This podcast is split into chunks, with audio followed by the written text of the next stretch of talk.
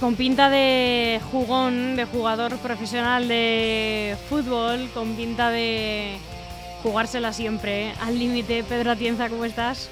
Hola, muy buenas tardes.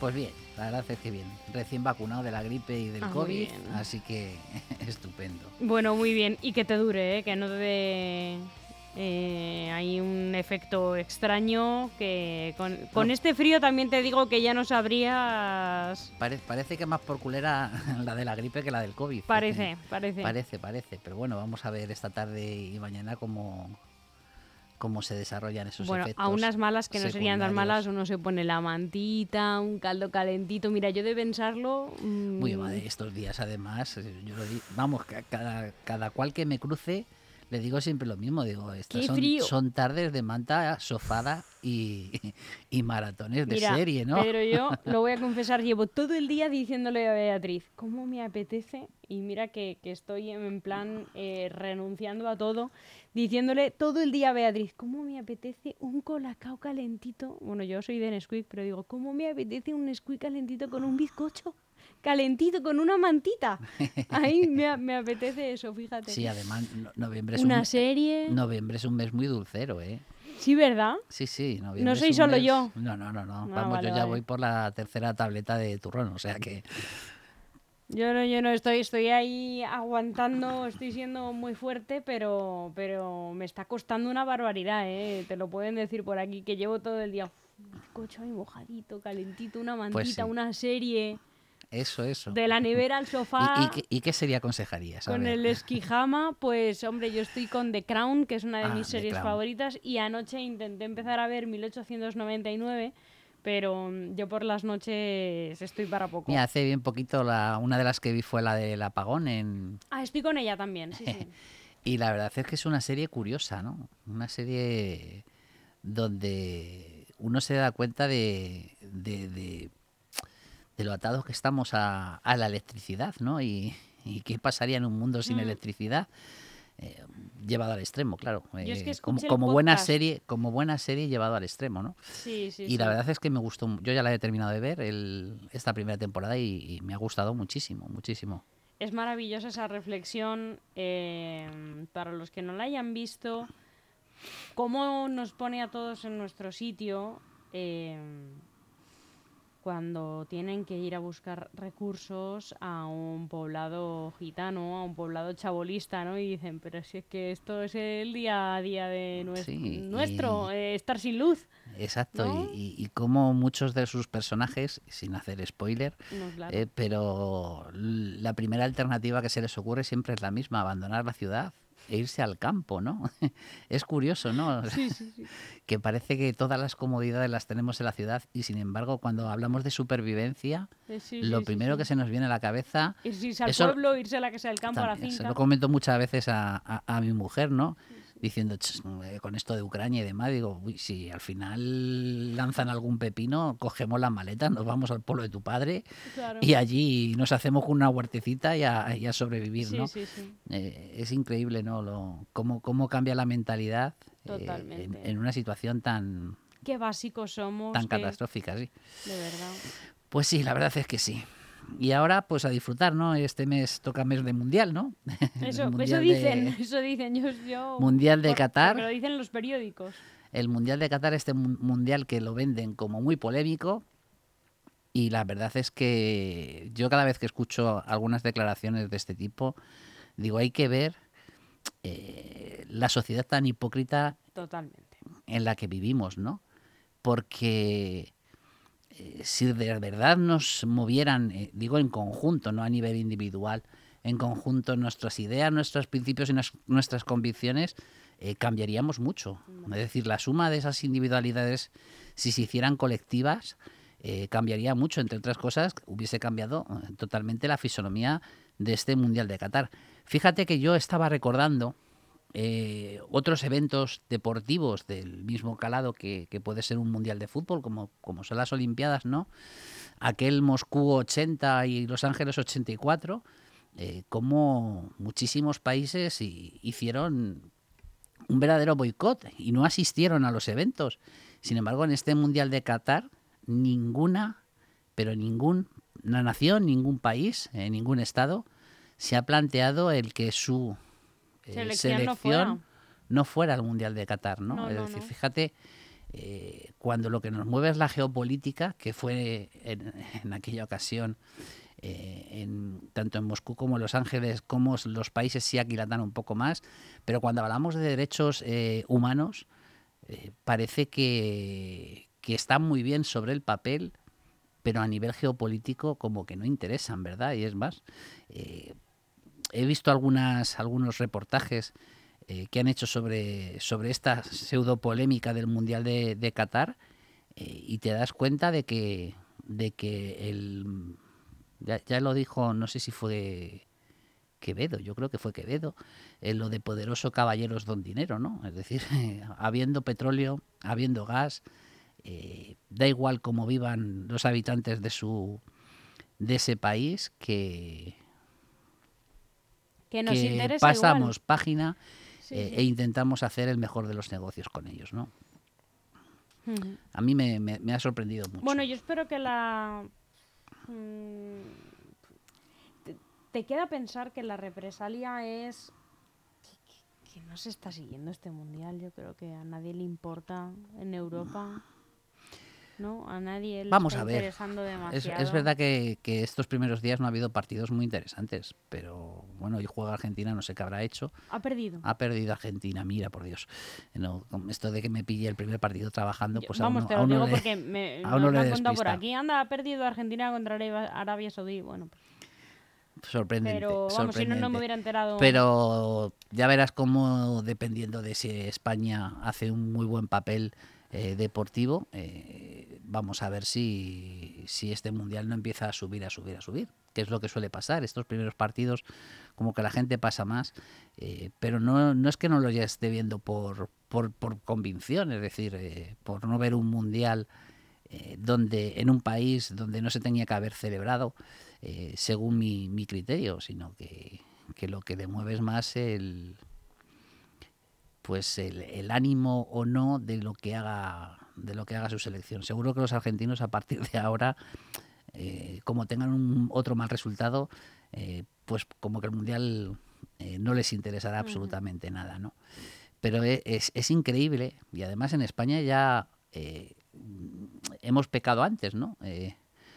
Con el tema de la Supercopa, ¿no? El, el llevar a, a la Supercopa a un país, como ha pasado con el Mundial de Qatar, eh, donde no se respeten los derechos eh, humanos, donde todavía eh, haya trabaja- trabajadores en, el, en el país con la, quizás con la, bueno, no voy a ser rotundo, pero una de las mayores rentas per cápita del mundo, haya prácticamente trabajadores esclavizados, trabajadores que mueren trabajando. que mueren trabajando y que su sueldo es casi la comida que les sirven y, y el cuchitril donde, donde pasan las noches, ¿no? Eh, así es como se han realizado los estadios de este mundial, como se han realizado todas las obras de este mundial, con miles y miles de muertos en esas, en esas obras. No hay cifras oficiales, o sea que puede ser Ni, ni las va a ver. puede ser escandalosa la, la cifra de muertos, eh, donde pues poblaciones eh, eh, extranjeras, porque realmente mm, esos estadios han sido hechos por eh, poblaciones, eh, por inmigrantes, eh, pues, pues mm, eh, una federación, tan- bueno, perdón, una federación tan importante como la, como la FIFA haya permitido que el mundial se, vara- se vaya para allá. Y me chocó muchísimo porque la verdad es que hasta ahora no lo había, no lo había seguido la, el, la- la pre, el previo, porque fue hace muchísimos años cuando se eligió a Qatar en vez de a Estados Unidos como sede del mundial, pero que el papel más importante y a quien le dan todos los méritos para que ese mundial haya ido a, Qatar haya sido al, al presidente de la República Francesa, Sarkozy. La verdad es que me sorprendió muchísimo. Luego lo entiendes, una vez que tienes los datos encima de la mesa lo entiendes. Eh, vamos, lo entiendes. Quiero decir, enti- entiendes por qué lo hizo, no, no que estés, eh, estés de su parte, ¿no? Eh, y qué curioso, fíjate qué curioso, un dato que yo no conocía, que a partir de ese momento fue cuando eh, Qatar invirtió en el Paris Saint Germain e intentó intenta hacer de ese equipo el, mejor del mundo, ¿no? Eh, es increíble cuando se mezclan temas geopolíticos con temas como temas deportivos, la verdad es que salen cosas y datos muy curiosos, ¿no? Y estoy convencido de que ese mundial no se hubiese celebrado si allí no existiera la mayor bolsa de gas del mundo y no tuviera petróleo. Es decir, otros países, bueno, tampoco pudieron, podían haberlo celebrado porque hay que tener mucho empuje y mucho dinero para poder celebrar un evento de tal magnitud, ¿no?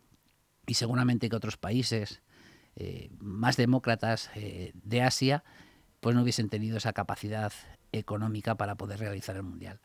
Y al final este pequeñito país eh, de una población que no llega al millón de habitantes, bueno, una población no es cierto ese dato, es decir, a ver cómo lo digo, que no, que no mezcle temas, donde los nacionalizados no llegan al millón de habitantes, eh, porque me parece que ese país tiene más de 3 millones de habitantes, o sea, el resto son eh, inmigrantes extranjeros que no adquieren la nacionalidad catarí, eh, pues hayan conseguido un evento de tal magnitud, cuando, por ejemplo, el mundial que está intentando organizar España no lo va a hacer ya sola, o no quiere hacerla sola, sino que está buscando, entre otras, la ayuda de Portugal para poder celebrar un evento de tal magnitud, ¿no? ¿Te he dejado sin palabras? Mm, no, estoy escuchando eh, atentamente el, análisis. Eh, mm, yo ya te digo que lo estoy siguiendo con poco, con ningún interés, eh, más allá de... Mm, un poco, no es tristeza, ¿no? Es porque quiero decir, eh, tener, eh, sentir tristeza hacia em, pues este tipo de actitudes internacionales mm, de España también, ¿no? Pues es vivir un poco ajeno a cómo funciona el mundo, porque efectivamente uno sabe por qué se lleva una competición de esta envergadura a un país como Qatar, em, pero lo que pasa es que ves imágenes de algo que nos guste o no nos guste, el deporte une. La selección de un país, te guste o no te guste, une, porque bueno, el deporte sirve como entretenimiento, como evasión. Las victorias conjuntas y compartidas, pues, pues siempre dan ilusión. Entonces, que, que ni siquiera eso nos funcione a día de hoy, pues es un poco desesperanzador, ¿no? Entonces, cuando lo poco que te llega del Mundial, sea, lo comentábamos esta mañana, ¿no? Unas imágenes, ¿no? Del presidente de la FIFA rodeado de grandes jeques árabes, esas imágenes, ¿no? Diciendo pues que Europa tiene que pedir perdón por también, no sé, en fin, eh,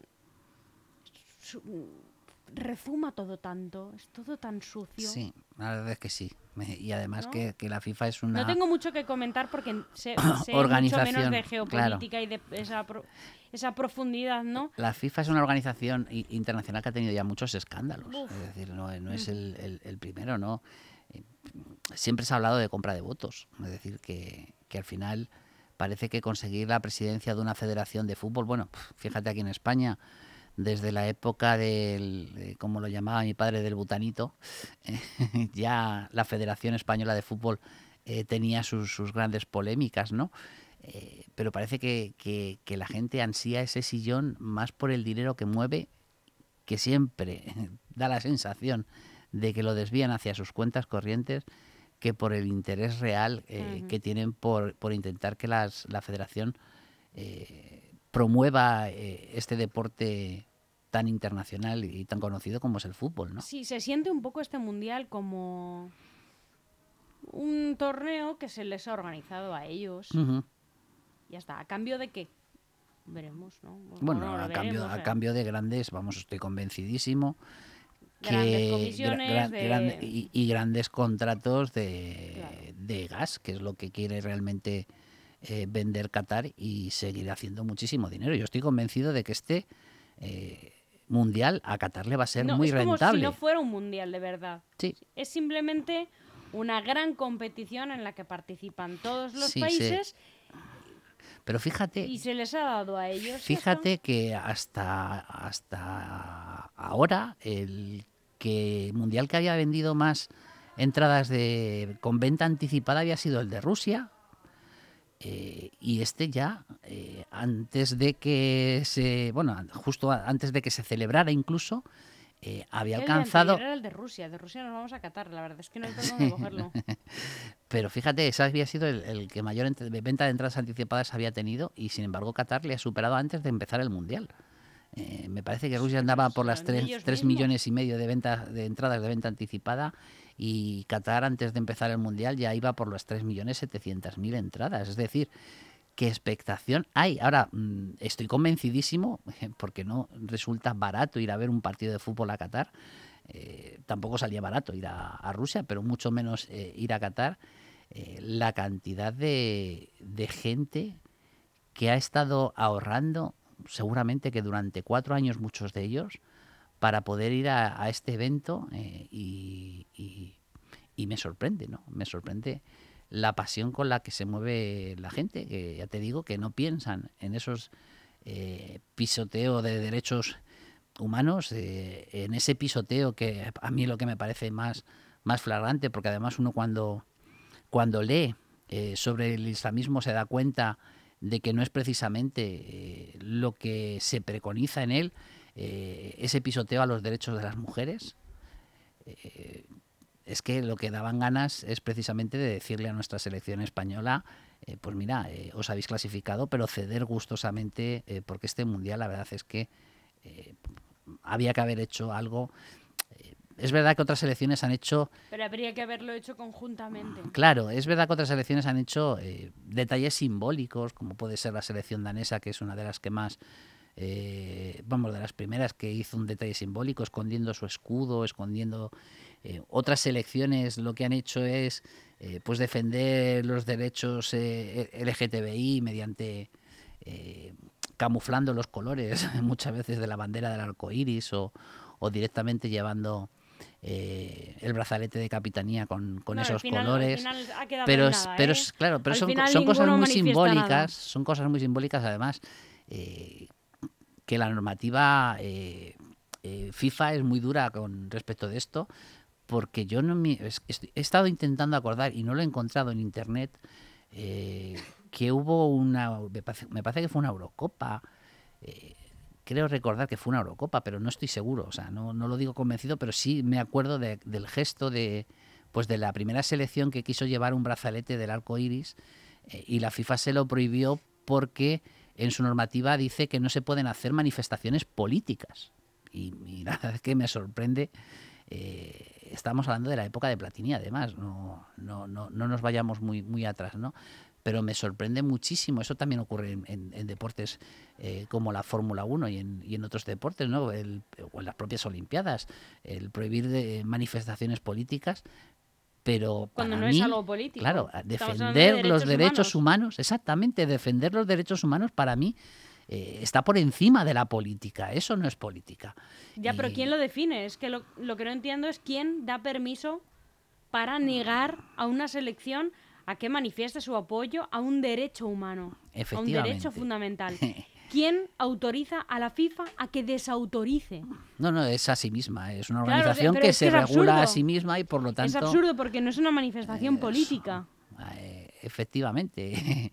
Pero a, mí me sorprende, ¿no? Que se metan hasta ese nivel. No hay un código ético por encima de la FIFA. O acuérdate, por, ya por no irnos a lo internacional, pero aquellas declaraciones de, Rubiales cuando defendía... Rubiales, Rubiales. Cuando defendía la Supercopa de Europa, eh, que decía, hombre, por lo menos las mujeres han podido entrar con nosotros. Yo decía, pero este, este hombre sabe lo que está diciendo. Eh, así nos pues va. si es que, así nos va. Es que así nos va. Así nos va. Pues sí, es eh, que hay, que empezar por las mujeres y quieren dar los pasos hacia el colectivo LGTBI. Pues que queda tanto, Pedro. Exacto, queda, mucho. Y, pero, pero sobre todo, eh, este había sido un momento ideal eh, para tener un gesto fuerte, aunque nos hubiésemos quedado solos, de verdad. Es decir, que tampoco, quiero decirte, que es verdad que para los jugadores de fútbol lo del Mundial es, es algo muy importante, pero para nosotros como como colectivo, a mí me resulta mucho más importante haber sido bandera en este caso de esa defensa de los derechos humanos. Además, también estoy convencido de que si una selección clasificada hubiese dado el paso, hubiese retratado a muchísimas y más de una, hubiese dado el paso y quizás eh, se hubiese conseguido celebrar el Lo mundial que pasa, en otro en otro sitio. ocurre que los deportistas, claro, piensan en años. Entonces, este mundial cuenta como tal y no vuelve a haber otro hasta dentro de cuatro años. y- y cuatro y- años en la vida de un deportista. y ir al mundial es muy difícil, que muchos de ellos eh, puede que sea el único mundial al que puedan efectivamente, asistir. efectivamente. Entonces, claro. Menos Messi, que ya lleva cinco. Pero cuatro años en la vida de un deportista son muchos años y piensan que a lo mejor ya no juegan el siguiente o es el único que juegan o vete tú a saber dónde estarán en cuatro años, ¿no? Entonces, dicen, bueno, si cuenta como mundial, cuenta como mundial. Si ganamos la Copa del Mundo, seré campeón del mundo. Bueno, pero al final mm, volvemos y otra vez. más en eso también sí, sí, que en los derechos, humanos. Les por daría favor. igual, como si van a jugar a. Es que les daría A la igual. taba. Sí, sí, es que les daría igual. Da igual. Eh, vamos, la rueda de prensa de Luis Enrique, igual. O sea, yo no sabía dónde meterme, diciendo, "No, yo, yo donde me manden, ¿no? un poco menos que, que vino a decir, ¿no? A mí esto no me preocupa, pues si quieren organizarlo aquí, pues aquí, si es allá, allá, o si es acullá, acullá. Claro, él, él lo que sí que no va a hacer es una manifestación política. Porque le van a caer por todas partes. "Eh, En este caso no estoy convencido de que no es corresponde". decir, yo- a ver, vamos a ver si al final uno está supeditado porque al final uno acepta y, y es la federación la que tiene que tomar la decisión el entrenador y como entrenador puede tener las manos libres y, y- y decir claramente, oye mira, yo no hubiese celebrado el mundial en Qatar. Eso lo puede decir perfectamente. Pero, es perfectamente, pero es que estoy no, no, cu- Casi convencidísimo. cualquier cosa que diga no va a caer bien. Si dijera e- eso, si afirmase algo tan rotundo como yo no hubiera celebrado el Mundial en Qatar, oye, ¿por qué en Qatar? Que, que es un país tan atrasado en derechos no, no, eh, sí, de las mujeres. Hubiese pisado el primer campo de fútbol, seguro claro, que, le, claro, que le llueve de todo menos, menos flores, ¿no? Por supuesto. no sé, hay que ser valiente en esta vida. Yo, yo a lo mejor No estoy equivocado, pero creo no que son no. sospechosos los deportistas de ser muy valientes. ¿Cuántos, de- cuántos futbolistas hay homosexuales? Uno. No, Jos- no, a caballo. El, el en mismo por- el mismo porcentaje de homosexuales que hay en la sociedad, vamos a ver, de eso seguro. Ahora, eh, que hayan salido, eh, Ah, bueno, ¿cuántos como se dice, entre comillas, del será armario, claro, pero claro. ¿cuántos han salido del armario? Eso. Que, se- que se sepa, que se sepa. O Seguramente que con una uno, mano, Joshua co- Caballo. con, una mano mm, nos sobran muchos dedos, ¿no? Claro. Sí, la verdad es que sí. eh, y además eh, sorprende que en pleno siglo XXI y, y en plena España, por ejemplo, donde estamos tan avanzados en, en derechos humanos, eh, o donde tenemos una legislación muy avanzada en derechos humanos, vamos a hablar con propiedad, eh, eh, todavía haya miedos y haya, haya esos escon- esa gente que Ah, se esconde. Me has recordado. Dime. Es que no tiene nada que ver, pero me ha recordado la diferencia entre ser y estar. Ah. Ser muy avanzados y estar muy avanzados. No sé si no, no, sabes yo a creo lo que, que me el- refiero el- de... sí, sí, sí, y el, el y el chiste también. No, pero no sé si sabes a, a qué declaraciones me estoy refiriendo. No, ahora mismo no, me estaba acordando del chiste, pero bueno. Unas declaraciones que ha hecho Inés Arrimadas en un podcast. eh, mm, en las que dice que los que se han quedado en Ciudadanos son los que son de verdad de Ciudadanos y que todos los que se han ido yendo es que no eran tanto de Ciudadanos, estaban en un partido que era de moda, ¿no? Entonces, claro, todo- toda la gente que, que fundó Ciudadanos, eh, que, que apostó en- por Ciudadanos desde el principio y que se ha ido yendo, pues viendo la deriva evidente eh, que, ha, que ha tomado el partido y a la de la que ella es partícipe, eh, según mucha gente, pues claro, eh, mm, Bueno, pues yo- se, se ha encendido sabes- mucho, ¿no? Y entonces dice que el, ella decía que hay el castellano es muy rico porque tiene Sí. eh, esa diferenciación, ¿no? Entre ser de un partido y estar, Y estar en un partido, ¿no? efectivamente. Yo, hombre, dicho sin contexto, yo estaría de acuerdo hasta con esa afirmación. Eh, me- Porque yo he me, ha, venido a la Mira, cabeza en el- en el Partido eh, Socialista- diferenciación. En el Partido Socialista es muy fácil diferenciarlos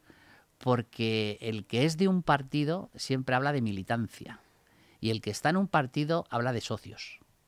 Socio, ¿quién habla de socio, por Dios? Sí, sí, así como, lo, como lo escuchas. Yo soy socio del Partido yo como socio cuando, del Madrid. Cuando escuchas, porque yo soy socio del PSOE y le miras así y dices, vale, ya sé de qué vas. O sea, no hace falta que hablar mucho. Socio del PSOE, socio, del PSOE, socio de, un club de, campo. De un, o de un, partido, o sea, de, un, de un club deportivo, sí, exactamente igual, ¿no? Entonces, eh, es curioso porque eh, ya con una sola palabra ya se definen ellos solos y uno ya sabe eh, cuando ese personaje en cuestión está en un partido o cuando realmente sientes, eh, pues eso, los principios, las ideas, las ideas y los valores que te mueven para militar en el sentido bueno, también se puede ser de, un partido y no militar en el partido. Efectivamente, también, también es tener carné o no tener carné, ¿no? Esa sería la diferencia. Hay, habrá mucha gente con carné que sea muy poco del partido Efectivamente, mira, eh, uno de mis políticos favoritos de este siglo XXI eh, es, sabes que es Ángel Gabilondo. Eh, Ángel Gabilondo no ha tenido nunca el carné del Partido Socialista Obrero Español y sin embargo no he conocido a una persona que siente o que tiene esa militancia socialista tan, tan afervada en su vida, ¿no? Por ejemplo. Como decía Pablo Iglesias, es que al final el socialismo... ideas tan socialistas, se puede decir Claro, es que el socialismo es una manera de vivir, una manera de pensar. Y eso o se tiene o no se tiene, es decir, eh, o, se tiene o se está, como diría eh, Inés Arrimadas, pero sí. Eh, también viene a colación en, este sentido con, lo del Mundial, por, por cerrar ese círculo, ¿no? Porque es verdad que uno puede eh, tener esas convicciones, ¿no? pero estar en el sitio equivocado, ¿no? Que, yo creo que es lo que sucede. Yo no cuestiono para nada eh, a los jugadores de fútbol que van a participar o a los presidentes de las federaciones que no sientan esa igualdad o que no sientan esa defensa de los derechos humanos, pero están donde les toca estar sin pensar, eh, que es lo que me imagino que Inés Arrimaraz quería decir respecto de aquellos que ahora eh, están, entre comillas, huyendo de un partido político en decadencia, ¿no? Claro, ella crítica que se han ido ahí bajando del barco cuando las cosas no iban bien. Y en cambio, pues ha permanecido. Pero vamos, que yo, sabes, que cuando hemos analizado a este partido político, siempre he pensado que el que, el que hace que, que se pierda el norte eh, no es Inés Arrimadas. Inés Arrimadas... No, es precisamente su fundador.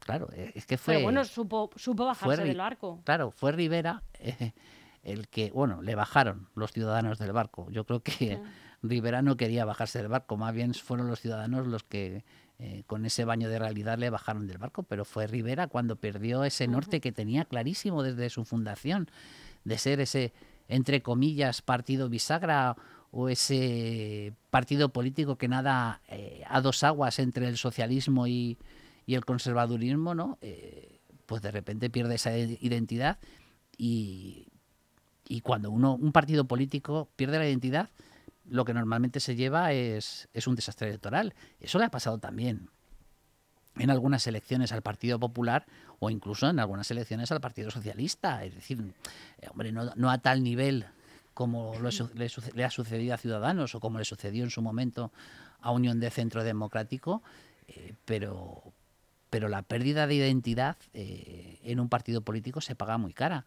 Y yo creo que también, en parte, también eso mismo le está pasando también a Unidas Podemos. Ha perdido su identidad, esa identidad tan complicada de gestionar, porque la verdad es que era una identidad muy complicada de transformar en un partido político, con la que nació de esos movimientos del 15M Podemos, exactamente, no, no Izquierda Unida sino la parte de, Podemos, y, como es muy difícil de mantener esa identidad, el intentar eh, encauzar hacia un partido eh, político que con... Eh, se me ha ido la palabra. Ah, con ubicación multiterritorial, esto es un sinónimo, no es lo que quería decir, con ubicación multiterritorial, pues al final ha hecho que ese partido pues se apelmace eh, y se centralice tanto que los que pensaron en aquella idea asamblearia con la que nació Podemos, pues también se, se hayan se ido. ha llevado por delante también a Izquierda Unida. Sí, pero, Izquierda Unida estaba muerta. Izquierda Unida estaba muerta. Sí, sí, Izquierda Unida en aquel momento estaba tocada mm, casi hundida. ¿eh? Es decir, cuando Podemos se presenta eh, eh, prácticamente arrasa al votante de Izquierda Unida y se lleva Podemos el votante de Izquierda Unida.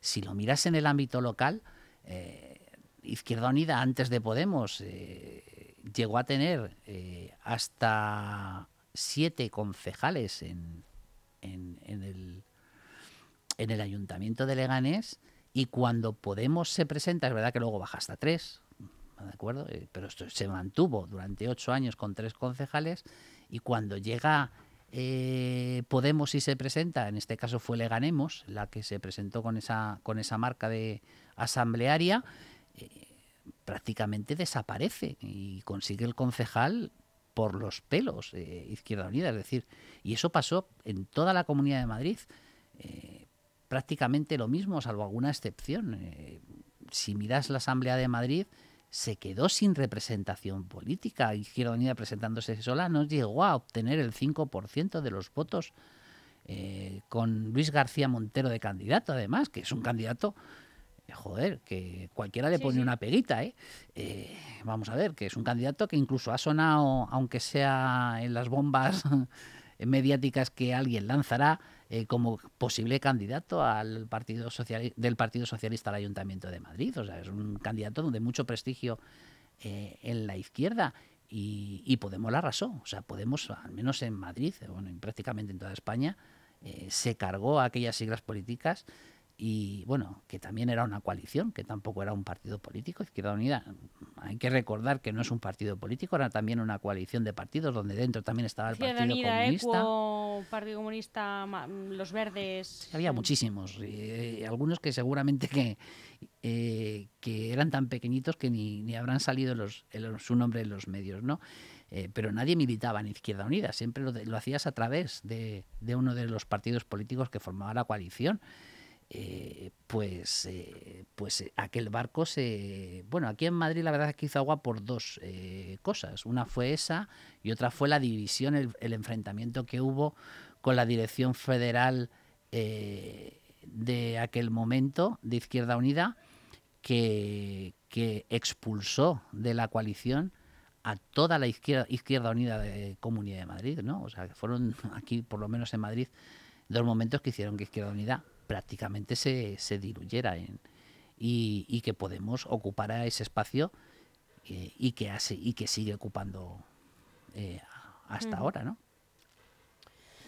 Pues Pedro, hemos pasado del mundial a... Bueno, yo te he saltado, ha sido culpa mía porque... Ha venido, bien, ha, venido bien, sabes que al final... serie Star, a, justo había escuchado hoy esta, este símil de esas rimadas de lo rico que es el castellano con esa diferenciación del ser y estar y me ha venido a la cabeza y lo he tenido que sacar. Así que hemos pasado de ahí a Izquierda Unida. Bueno, como estamos en horario infantil, no, te puedo contar el chiste, ¿no? Pero, pero hay, también un chiste con, con el serie Star para poder diferenciarlos. Bueno, pues muy, muy, muy descriptivo. Pedro, mil gracias, como siempre. ¿Y a cuándo juega España? Pues sé que, juega, ¿eh? sé que juega a la una de la tarde. No, yo no sé a el la Una de la tarde. A la una de la tarde y no lo voy a ver, evidentemente, por razones laborales. Ni yo tampoco. Pero, pero sé que juega, vamos, no sé qué día, pero que es a la una y me pilla, me pilla muy ocupado. ¿Y contra quién sabemos? Costa Rica, eso sí. Costa Rica, ah, bueno, ya estás más informado que yo, Pedro. Un abrazo. Venga, hasta luego.